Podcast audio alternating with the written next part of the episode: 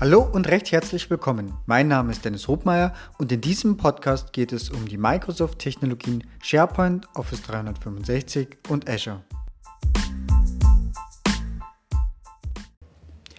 Heute geht es um SharePoint Thresholds, also um ähm, Systemlimits und zwar eigentlich konkret geht es mir dabei um die Anzahl der Dateien in einer Dokumentenlibrary.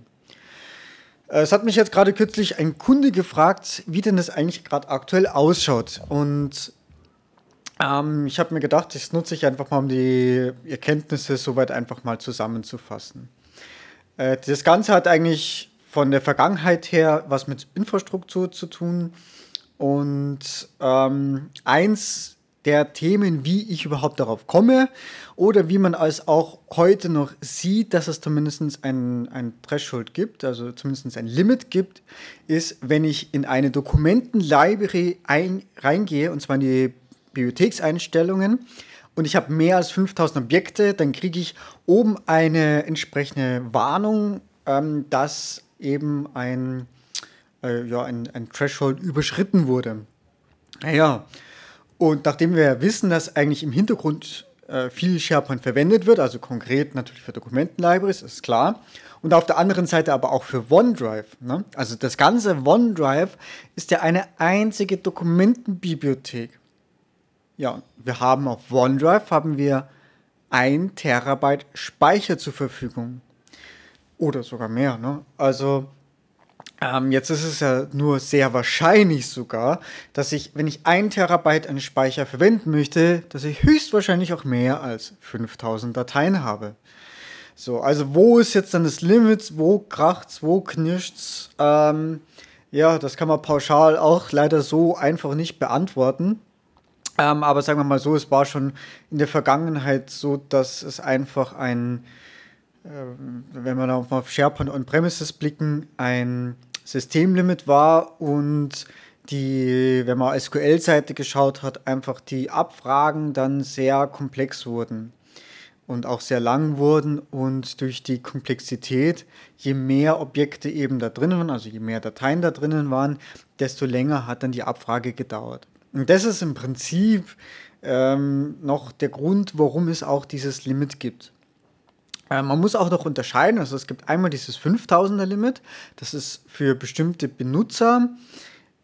Äh, Zumindest on-premises kann man noch für diverse privilegierte Benutzer sagen, es gibt noch ein höheres Limit, ich glaube 25.000, müsst jetzt nachschauen, weiß nicht genau. Ähm, das heißt, dass diverse Abfragen, die eben, eben über diese 5000 hinausgehen, nur für bestimmte Benutzer zulässig sind. Okay, das ist jetzt schon das Erste. Wir haben jetzt also schon gerade angeschnitten, bestimmte Abfragen gehen äh, nur für bestimmte Benutzer. Was hat es damit auf sich? Ähm, Nochmal einen Schritt zurück. Das heißt, nehmen wir mal an, wir haben eine Dokumentenbibliothek und nehmen wir mal an, wir haben 100.000 Dokumente da drin abgelegt. So, dann ist es jetzt natürlich die Frage auch, wie gehe ich damit um? Wären, hypothetisch gesehen, würde ich 100.000 Dateien flach in eine Dokumentenbibliothek ablegen, ja, oh mein Gott, ich hätte dann wirklich massivste Probleme. Tatsächlich auch von der Performance, vom Öffnen der Webseite, vom Client, also wirklich massivste Probleme jeglicher Art. Ähm, das heißt, der erste Schritt, und um auch dieses Limit etwas zu besänftigen, ist ich strukturiere in Ordnern. Äh, und das ist tatsächlich auch in der heutigen SharePoint-Welt noch so. Das heißt, sofern ich auch das Ganze in Ordnern strukturiere und was weiß ich, keine Ahnung, 5000 oder 10.000 äh, Dateien auch pro Ordner habe, vielleicht besser als weniger, aber ähm, das ist auch noch eine, eine Anzahl, die verkraftet das Ganze noch, das funktioniert. Aber ne, nehmen wir mal wieder die 100.000, worauf hat es denn überhaupt Auswirkungen? Ähm, Worst Case, 100.000 Dokumente ist flach. Lange Ladezeiten. Lange Ladezeiten, bis, ähm, naja, das System überhaupt, nehmen wir mal an, wir machen so eine Art File-Listing, ne? also wenn man das vielleicht aus den äh, Dateisystem her kennt. Ja, es muss also alle Objekte auflisten. Wenn ich jetzt auch annehme, dass ich das Ganze im Browser mache, äh, dann fällt dadurch auch schon zwei Sachen an. Also ein, zum einen braucht natürlich die Backend-Infrastruktur entsprechend lange, um das rauszuholen. Zum anderen fallen natürlich auch entsprechende Datenmengen an, die überhaupt mal übertragen werden müssen. Ja, ich nehme mal an, rein hypothetisch, 100.000 Dateien liegen da drinnen. Ähm, so, und das nächste ist, der Browser muss das auch irgendwie cachen. Das heißt, wenn man dann mal so auf die RAM-Auslastung auf dem eigenen Browser schaut, der braucht dann schon einen ganz potenten Rechner, um das überhaupt dann noch darstellen zu können. Klar gibt es ja sicherlich Mechanismen mit Paging und Co., aber die gibt es halt nicht überall. Denn gerade wenn ich irgendwie zum Beispiel auch Sachen über die API ansteuere, das heißt, dass ich irgendein Third-Party-App geschrieben habe, was, was ich zum Beispiel sich einfach alle Objekte aus der Dokumentenlibrary holt, um dann damit etwas anzustoßen oder damit anzustellen. Das betrifft das natürlich genauso. Das heißt, werden alle Objekte geholt und ich brauche dann halt natürlich ein bisschen Intelligenz, um das zu steuern. Gleiches mit Fuse. Das heißt, wir haben jetzt ähm, das schon gelernt, wie man das ein bisschen mit Ordnern strukturiert die View, die kann es dann auch, ähm, na, da kann ich ihn schon mal vorführen. Also selbst wenn in einer Bibliothek mehr drinnen ist, muss ich dann ähm, über Views arbeiten, vorfiltern, damit die Anzeige zumindest wieder schnell ist. Das heißt, ich kann es zumindest, was SharePoint-technisch und native Funktionalitäten kann ich ganz gut steuern über Ordner und über Views. Äh, das über API, das, naja, das hat dann jeder Entwickler selber im Griff. Aber im Prinzip geht es eh nicht. Ne? Ich muss mir irgendwie zurechtfiltern, dass ich nicht alles zurückbekomme aus der Bibliothek, sondern ich muss das irgendwie vorfiltern. Ähm, da gibt es auch dieses Konzept der Camel-Queries. Ich weiß nicht, wie das in der aktuellen Programmierwelt ausschaut. Da bin ich raus, aber äh, zumindest bei On-Premises war das so. Und ähm, ja, damit ich eben nicht alles zurückbekomme und damit dann das System verlangsame. So, das heißt also, wir haben natürlich kleinzeitig, wir haben die, die Übertragung, ähm, was natürlich dann auch ist, das war das, was ich zu Beginn gesagt habe, das mit den Benutzern. Das ist das, was dann SharePoint selber durchführt. Äh, wenn ich eine große Dokumentenbibliothek habe, dann kann es eben auch SharePoint-seitig zu, zu einer ähm, Ressourcenbegrenzung kommen. Das heißt, mir stehen für meine Abfragen weniger Ressourcen zur Verfügung. Ich werde langsamer behandelt. Ähm, das kann ja bis zur Ansicht vom Ordner gehen, aber meistens hat, ich, hat es dann größere Auswirkungen darauf, wenn ich ja, über einen Tool Sachen abrufe, also wieder über die API arbeite. Also, zusammenfassend kann ich schon mal sagen, äh, Mechanismen, um das möglichst klein zu halten, sind Ordner strukturieren, Views strukturieren. Dann bin ich eigentlich schon mal ganz gut dabei. Ähm, diese 5000er Limit ist auch, weiß Gott, kein hartes Limit, es ist ein softes Limit. Das heißt, durch, es kann durchaus die äh, von systemseitig etwas langsamer behandelt werden. Wo sich das dann in der Praxis auch niederschlägt, sind eigentlich zwei, drei Sachen. Also, wenn ich jetzt über den Webbrowser gehe, dann merke ich das jetzt eigentlich nicht. Wenn ich jetzt eine schöne Ordnerstruktur habe und von mir ist auch ein großes OneDrive, ja, das funktioniert eigentlich ganz normal. Ne? Ähm, kann ich jetzt eigentlich nichts groß dazu sagen. Wenn ich aber natürlich den Ordner synchronisiert habe mit Hilfe vom OneDrive-Client, dann merke ich das durchaus, wenn ich da, was ich, 100.000 Objekte wiederum drinnen habe, es gibt beim OneDrive-Client ja, wenn der startet, dann gibt es am Anfang immer diesen Prozess Look for Changes. Ja, der braucht halt dann natürlich schon eine Weile. Und zwar, bis der halt einfach mal durchgescannt hat, ah, wie ist der aktuelle Status, ist irgendwo eine Datei dazugekommen. Heißt aber auch, ergo, ich habe quasi diese 100.000 Dateien auch irgendwie schon mal lokal äh, vorgehalten und der muss natürlich da auch erst einmal durchscannen und auf der Cloud genauso. Das heißt, hier dieser ganze Prozess, der dauert länger, um geänderte Dokumente äh, ja, zu finden, zu synchronisieren äh, und bis die Synchronisierung tatsächlich dann einmal startet. Dieser Prozess dauert einfach länger. Ne? Aber das ist eigentlich dann logisch. Aber wenn der dann einmal das verarbeitet hat, dann funktioniert es eigentlich auch wieder schnell. Äh, gleichzeitig ist natürlich gerade da auch das OneDrive-Feature Files on Demand sehr wertvoll, weil ich natürlich dann eben nicht alle 100.000 Dateien auch mitnehmen muss, sondern es reicht mir vielleicht ein Ordner, 10.000 Dateien und mit denen arbeite ich und den Rest, den sehe ich halt bei Bedarf.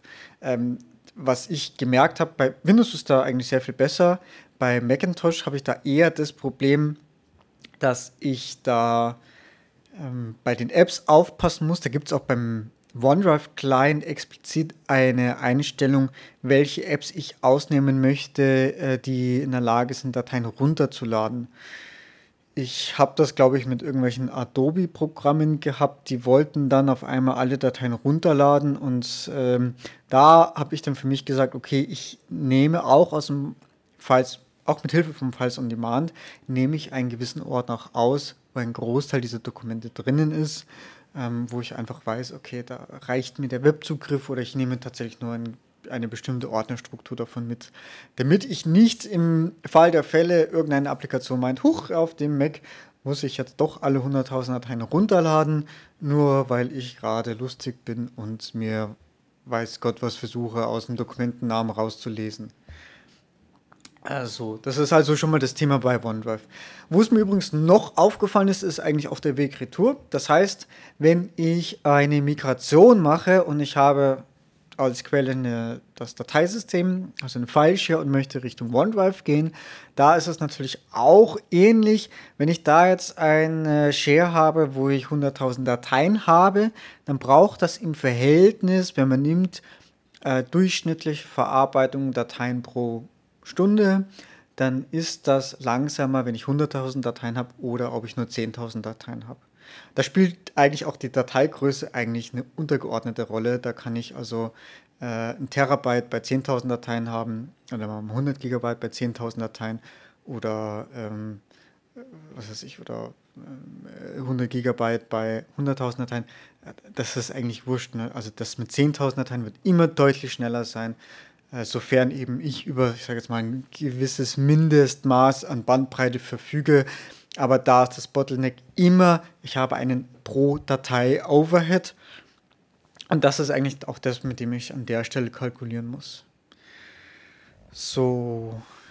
Ähm, eine Sache habe ich natürlich noch, gerade die Ansicht wenn wir jetzt mal weg vom OneDrive gehen und wirklich mal Richtung SharePoint und wenn ich jetzt hier auch noch mit vielen Metadaten arbeite und ich da, was weiß ich, ein Dutzend Spalten habe, die tatsächlich auch noch alle mit Werten gefüllt sind, dann leiden natürlich auch entsprechend alle Sachen, die dann noch mit andocken, also gerade so wie Export to Excel.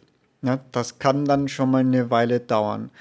Ähm, oder vielleicht auch gar nicht mehr funktionieren, ne, weil einfach irgendwo irgendwas abschmiert, weil einfach nicht genügend Ressourcen zur Verfügung stehen. Oder es kann auch sein, äh, wenn ich jetzt sage, nicht Export to Excel, aber wenn ich eine View erstelle und sage, ich möchte keine Ordner anzeigen, sondern alles flach, ne, dann spielt auch meine Ordnerstruktur davor keine Rolle mehr. Das kann zwar in gewissen Fällen von Vorteil sein, wenn ich irgendwas tecken will oder so, aber in dem Moment ist es dann einfach der Tod für meine Ansicht. Da werde ich auch mit dieser Standardansicht doch nicht mehr mal den Browser öffnen können, weil ich da nicht mehr reinkomme.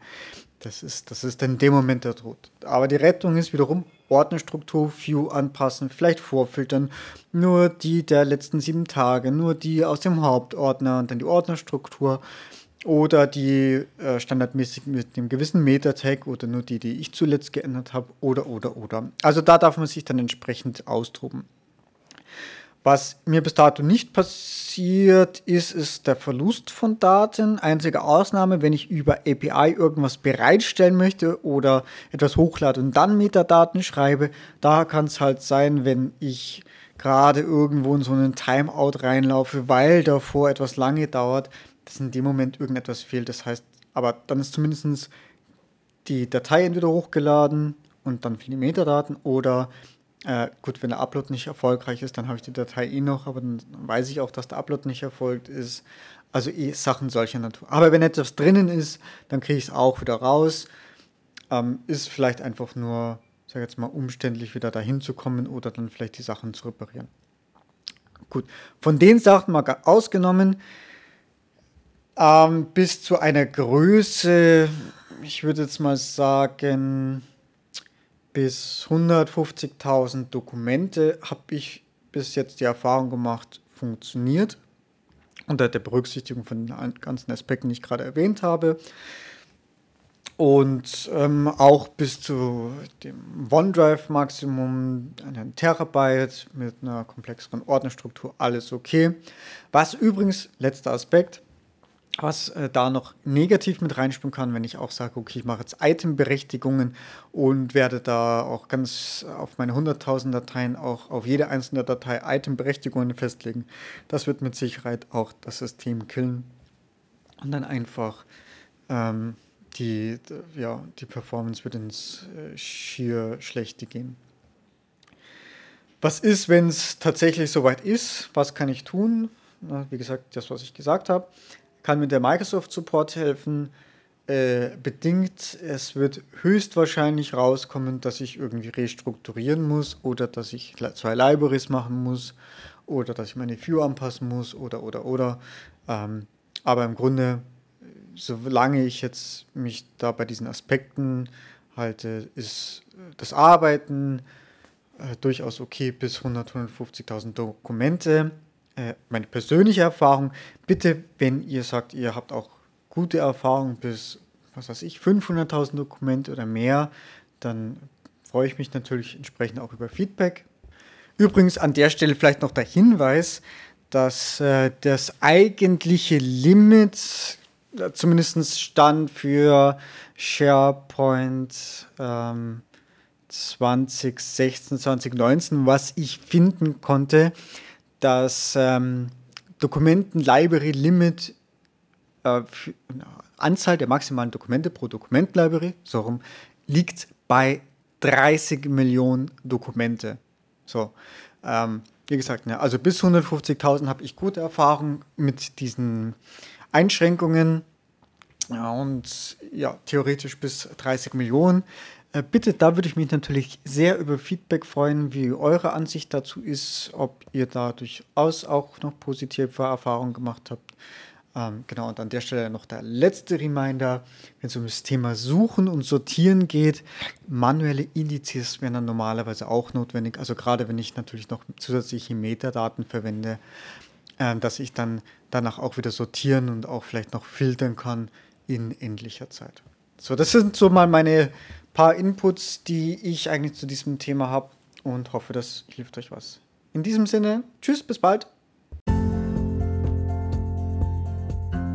So, das war's schon wieder. Vielen Dank fürs Zuhören und ich hoffe, dass auch in dieser Folge wieder etwas Neues für dich dabei war und du etwas lernen konntest.